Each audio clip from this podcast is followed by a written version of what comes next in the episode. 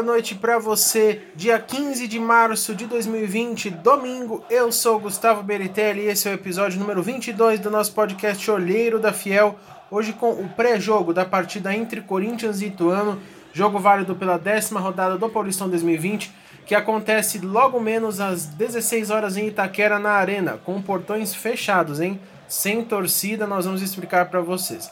Tem também aí as nossas enquetes com os palpites para as próximas partidas do Timão, o Top Fiel com a aposta da Fiel Torcida para a semana e muito mais. Tudo isso numa dose de muita informação e corintianismo.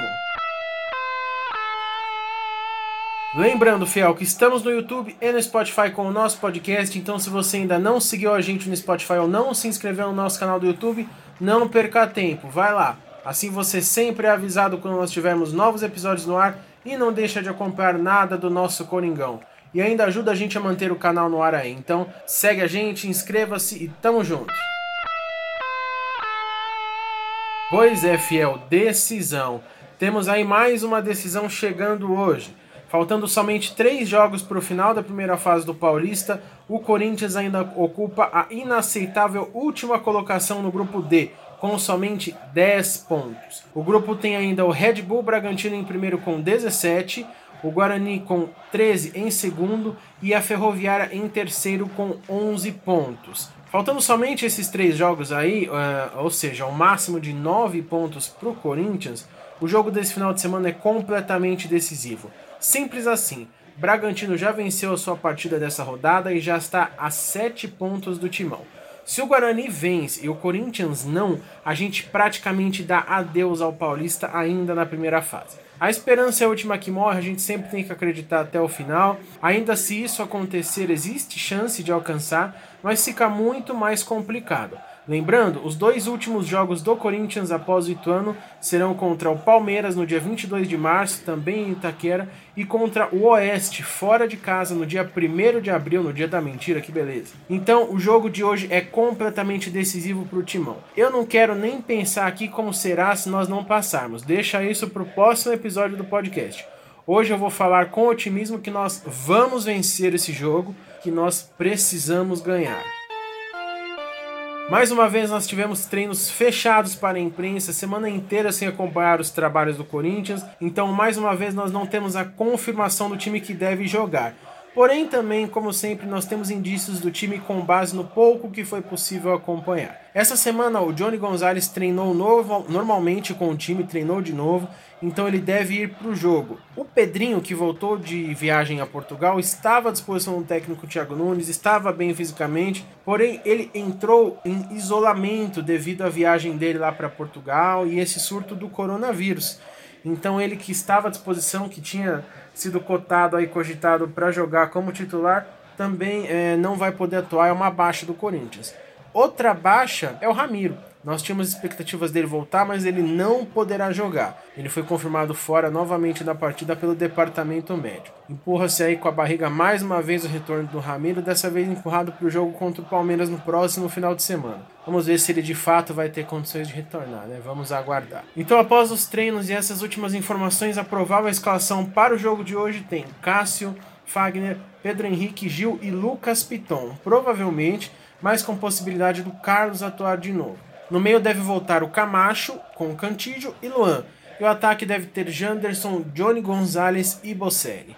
Ainda tem aí as possibilidades do Everaldo e do Wagner Love pintarem como titulares no lugar do Janderson ou do Johnny Gonzalez, mas não existe confirmação dessa informação. O Thiago fez aí nas últimas partidas algumas mudanças que acabaram surpreendendo a todos, então ele não parece ter definido ainda na sua cabeça o time ideal ele parece estar testando opções e com isso fica muito aberta a possibilidade de escalação. Se esse time citado aí que nós trouxemos para você se concretizar, nós devemos jogar novamente no 4-3-3 com o Luan no meio, o Janderson e o Johnny Gonzalez nas pontas e o Bocelli avançado.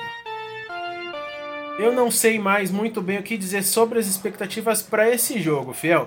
O Corinthians teve mais uma vez tempo, teve intervalo entre partidas, intervalo lamentável esse, né? Porque se não tivesse é porque estaria disputando a fase de grupos da Libertadores. Mas eu não vou cutucar essa ferida, então o time teve tempo aí, jogou no sábado da semana passada, no dia 7, e vai jogar hoje, no dia 15. Oito dias depois, nós esperamos mais uma vez, assim como esperávamos contra o Água Santa, assim como esperávamos no jogo contra o Novo Horizontino, que esse tempo aí de treino e de descanso nos traga resultados. É muito triste dizer isso, mas a gente está começando a perder as expectativas porque a gente não enxerga evolução. Não existe evolução.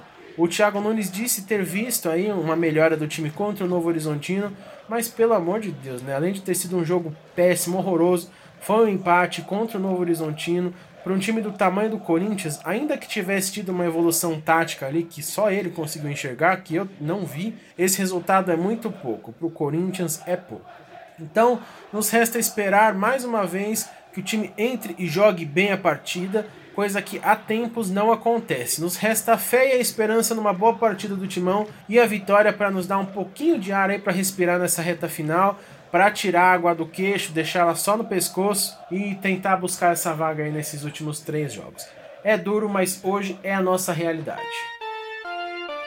E uma curiosidade dessa partida, um ponto negativo na verdade, que nós demos aí o spoiler lá no início, na abertura, é que a Federação Paulista de Futebol seguiu uma recomendação do Ministério da Saúde e decretou que os jogos desse final de semana do Paulistão sejam disputados com portões fechados, ou seja, sem torcida. Essa recomendação partiu por conta do coronavírus, o Covid-19, que está se proliferando aí em São Paulo, no Brasil, no mundo inteiro. Então, por isso, o Timão não terá o apoio da fiel torcida presente fisicamente em Itaquera. Uma pena, mas é, nós acreditamos que foi o melhor mesmo, afinal, essa situação do coronavírus está bem séria, precisamos ter atenção.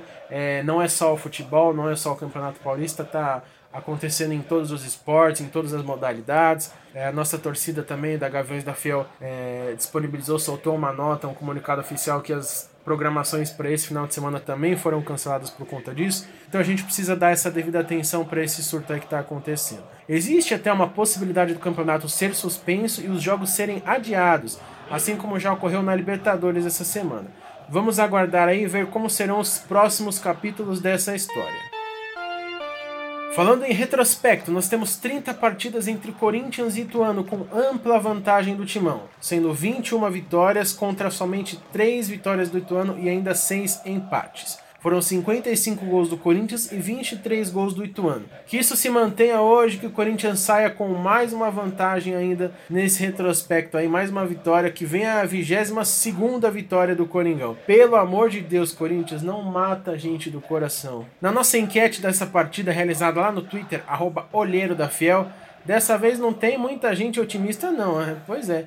Tivemos poucos votos no palpitômetro dessa semana e a enquete ficou empatada entre as três opções, com 33% de votos para cada, sendo vitória do Corinthians, empate e vitória do Ituano. É compreensível aí diante dessa situação, mas vamos lá, fiel, vamos acreditar até o fim. É tudo que a gente pode fazer nesse momento, é esperar um grande jogo do Corinthians hoje em Itaquera.